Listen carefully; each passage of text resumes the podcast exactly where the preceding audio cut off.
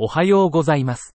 放射線科の画像診断の新着論文の AI 要約をポッドキャストでお届けします。よろしくお願いいたします。論文タイトル、ハッシュ性全身脳中症。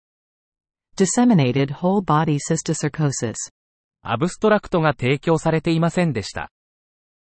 論文タイトル、フォローアップ設定における安定した胸部 X 線写真の自動トリアージングのためのディープラーニング。Deep learning for automated triaging of stable chest radiographs in a follow-up setting. 本研究は、胸部レントゲン画像のペアをトリアージする深層学習アルゴリズムを開発、検証しました。2011年から2018年までの成人の基本と追跡の胸部レントゲン画像を用いてアルゴリズムを開発しました。アルゴリズムの性能は、AUC 分析を用いて検証セットと内部テストセットで評価されました。この研究は、32万9036人の患者の330万4996枚の胸部レントゲン画像を含んでいました。アルゴリズムは AUC が0.77、検証0.80、ED、0.80、ICU の性能を示しました。40%のトリアージ敷地では、得意度は ED で88.4%、ICU で90.0%でした。緊急の所見、肺炎、胸水、気胸では、40%のトリアージ敷地で得意度は ED で 78.6%-100%、ICU で 85.5%-93.9% でした。論文タイトル、肝 MRI プロトン密度死亡率と肝疾患リスクとの関連。Association between liver MRI proton density fat fraction and liver disease risk. 本研究は、肝臓 MRI-PDFF と肝疾患リスクとの因果関係を探るためにメンデルランダム化分析を用いた。結果、遺伝的に予測された高い肝臓 MRI-PDFF は、悪性肝腫瘍、アルコール性肝疾患、肝繊維症及び肝硬変、非アルコール性脂肪肝炎、非アルコール性脂肪肝病のリスク増加と関連していた。また、遺伝的に予測された高密度リポタンパク質コレステロール、2型糖尿病、ウエストヒップ比が肝繊維症及び肝硬変、肝硬変、ナフルの発生に関連していた。これらの結果は、肝臓 MRI-PDFF と肝疾患リスクとの間に因果関係があることを示している。論文タイトル、マンモグラフィ検診の二重読影を行う放射線科医ペアの最適化。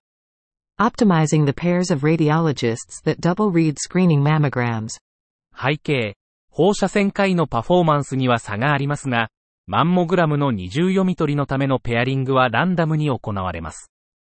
目的、放射線科医のパフォーマンス特性を用いて、マンモグラムの二重読み取りのための最適なペアを決定し、スクリーニングの精度を向上させることが可能かどうかを調査する。結果、特定のペアリング戦略を用いた全体のエアーと CDR は、ランダムペアリング戦略と比較して優位な差はありませんでした。結論、異なるペアリング戦略に基づいて読者のセットをペアリングしても、ランダムペアリングと比較してスクリーニングのパフォーマンスに優位な差は見られませんでした。論文タイトル、ラットにおけるガドリニウム系造影剤の生体内分布と主分化。Gadolinium-based contrast agent biodistribution and speciation in rats.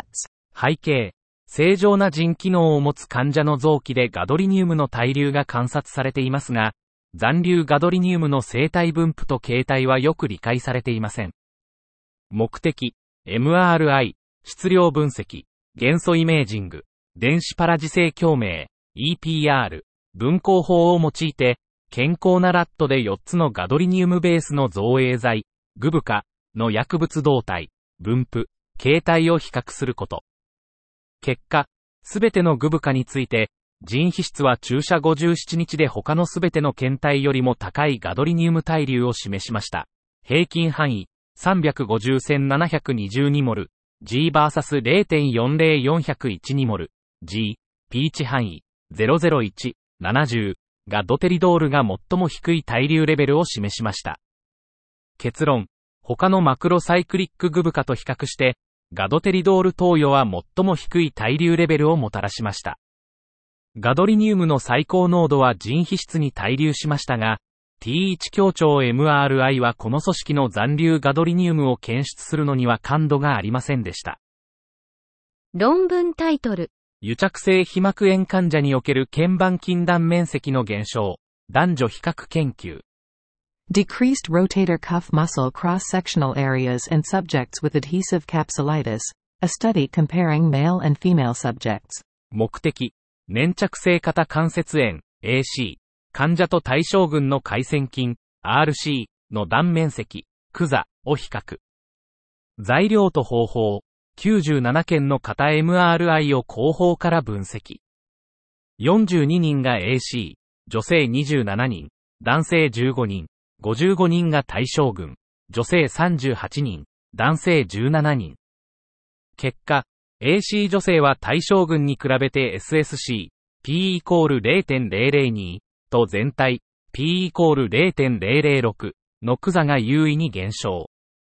男性 AC 患者は SSC、P イコール0.044、SSP、P イコール0.001、全体、P イコール0.005のクザが減少。結論、症状持続6ヶ月以上の AC 患者では RC 筋のクザが減少。男女ともに SSC と全体のクザが減少し、男性では SSP のクザも減少。論文タイトル。人工関節周囲感染の診断における高度金属アーチファクト低減 MRI の役割。The role of advanced metal artifact reduction MRI in the diagnosis of paraprosthetic joint infection. 人工関節周囲感染、プジの同定と診断は、臨床評価、実験室テスト、画像検査を含む多角的なアプローチが必要です。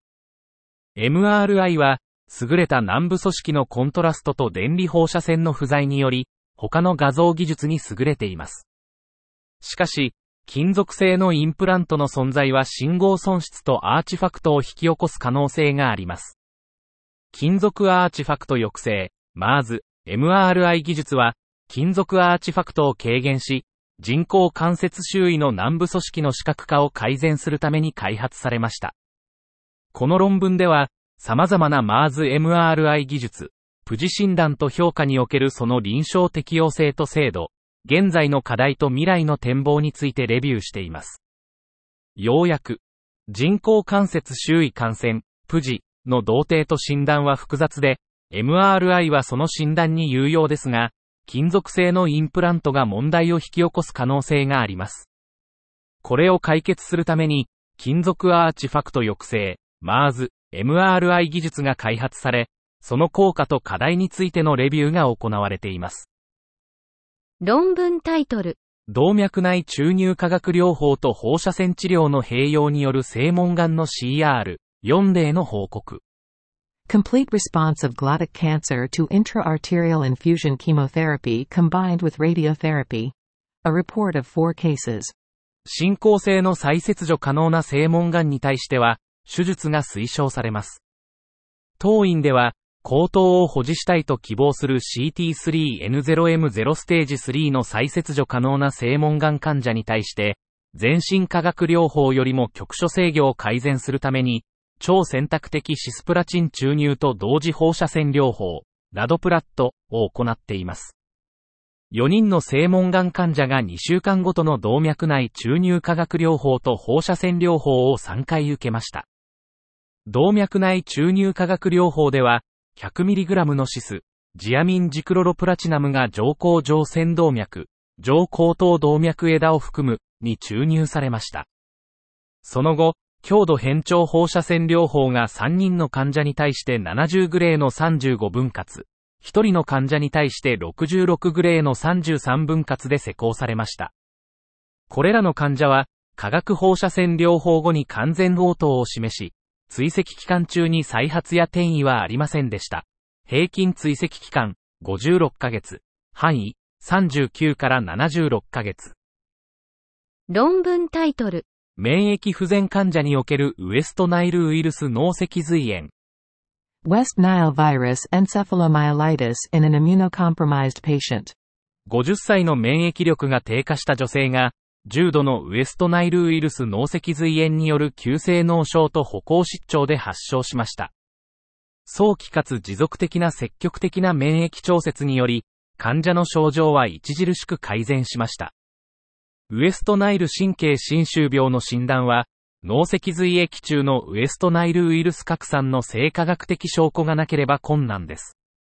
他の神経炎症性障害との画像以上の重複があるため、我々の患者の神経画像所見は典型的であると考えられます。したがって、急性白質脳症の鑑別診断とウエストナイル神経侵襲病の画像特性を再評価します。論文タイトル。羊水肺塞栓症と COVID-19 症例報告。Amniotic fluid pulmonary embolism and COVID-19 case report. 羊水塞栓症は、分娩期の稀な合併症で、胎児成分が母体の全身循環に入ることにより引き起こされます。主に2つのタイプがあり、典型的なものは血流動体の崩壊、呼吸困難、そして全身性血管内凝固症型の凝固病態を示し、非典型的なものでは全身性血管内凝固症が起こりません。SARS コロナウイルス2感染は、バー腸の三味一体と凝固因子の変化により凝固病態を引き起こします。21歳の妊婦が早期の陽膜破裂で診察を受け、低用切開の指示があり、手術中に脈拍減少、低血圧、そして酸素飽和度低下から心肺停止に至りました。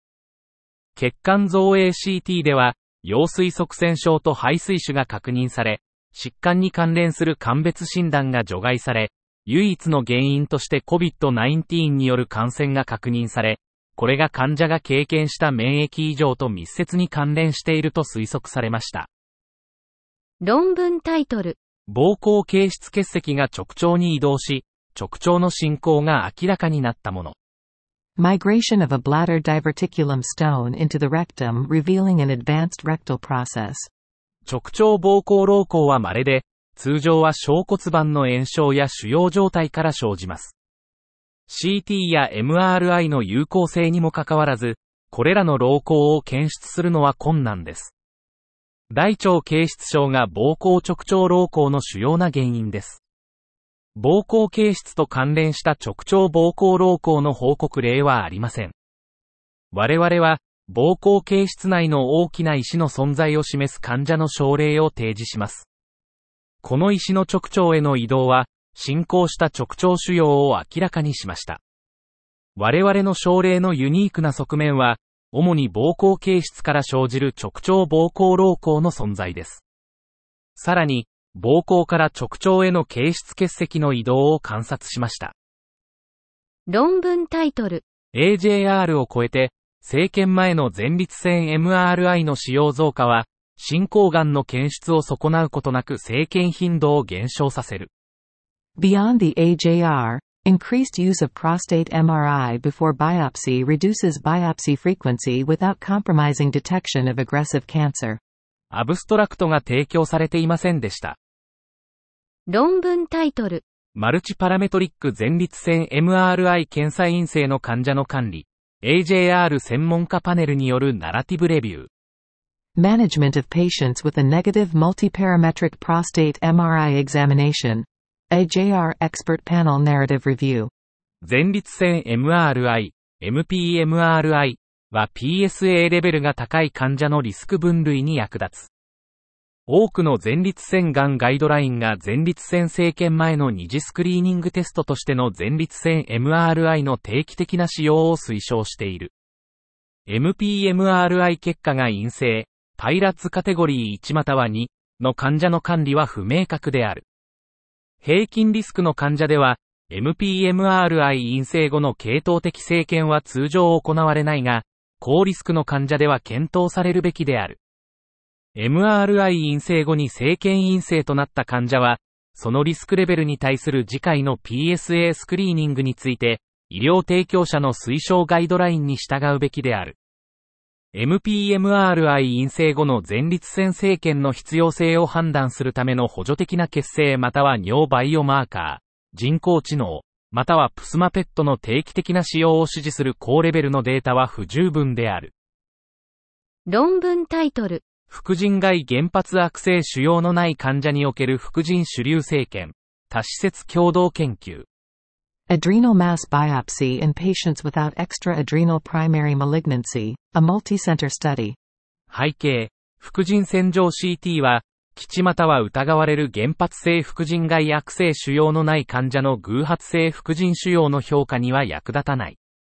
目的、原発性副腎外悪性腫瘍の基地または疑われる患者における副腎腫瘍生検、AMB の診断的有用性を評価する。方法、副腎から生じると疑われる腫瘍の画像ガイド付きコアニードル生検を受けた69人の患者を対象とした。結果、AMB の診断的収率は 64%69 分の44で、生検後に切除された腫瘍の診断は生検と切除の間で 100%12-12 一致した。結論、AMB は診断的収率が低く、悪性腫瘍に対する感度と得意度が低い。臨床的影響、生検は、原発性副腎外悪性腫瘍のない患者の偶発性副腎腫瘍の評価には限定的な有用性しかない。論文タイトル、ポイントオブケア筋骨格系超音波。ポイント、患者ケアを向上させる超音波の進化。Point of care musculoskeletal ultrasound. Point the evolution of ultrasound improving patient care. アブストラクトが提供されていませんでした。論文タイトル、AJR を超えて、不完全に設計された規制当局の価格透明化努力は、最も脆弱な患者を助けることに失敗する可能性が高い。Beyond the AJR, incompletely engineered regulatory price transparency efforts likely fail to help our most vulnerable patients. アブストラクトが提供されていませんでした。論文タイトル、ポイントオブケア筋骨格系超音波検査。タイロン瓶から精霊を取り出した今、私たちは何をすべきか Point of care musculoskeletal ultrasound. Counterpoint the genie is out of the bottle. What do we do now? アブストラクトが提供されていませんでした。論文タイトル、CT 上の骨格筋面積、最適身長スケーリングパワーの決定と死亡リスク予測のための検査。Skeletal muscle area on CT. Determination of an optimal height scaling power and testing for mortality risk prediction. 背景、サルコペニアは CT で骨格筋指数、隅を用いて評価される。目的、CT による骨格筋面積、スマ、測定のための最適な身長スケーリングパワーを決定し、全死因死亡率予測における隅の有用性に対する影響を検証する。方法、16,575人の患者を対象に、自動ソフトウェアを用いて L3 のスマを決定した。結果、全死因死亡率予測における隅の有用性は、身長スケーリングパワーが1の場合が2の場合よりも高かった。結論、隅計算には、従来のパワーによりも身長スケーリングパワー1が適していることが示された。論文タイトル、蛍光 CT 造影剤、造影剤に関する AJR スペシャルシリーズより、Oral CT contrast agents. What's new and why? From the AJR special series on contrast media. 現行の CT 口腔造影剤は、特に外来患者や腹部骨盤の主要画像診断において、腸や腹膜の所見の明瞭性と革新度を向上させます。しかし、既存の陽性及び中性口腔造影剤は、特定の放射線所見の検出可能性を減少させる可能性があります。CT 技術の進歩、特に多エネルギー CT により、新型の口腔造影剤による解剖学的区分と疾患検出のさらなる改善の機会が開かれています。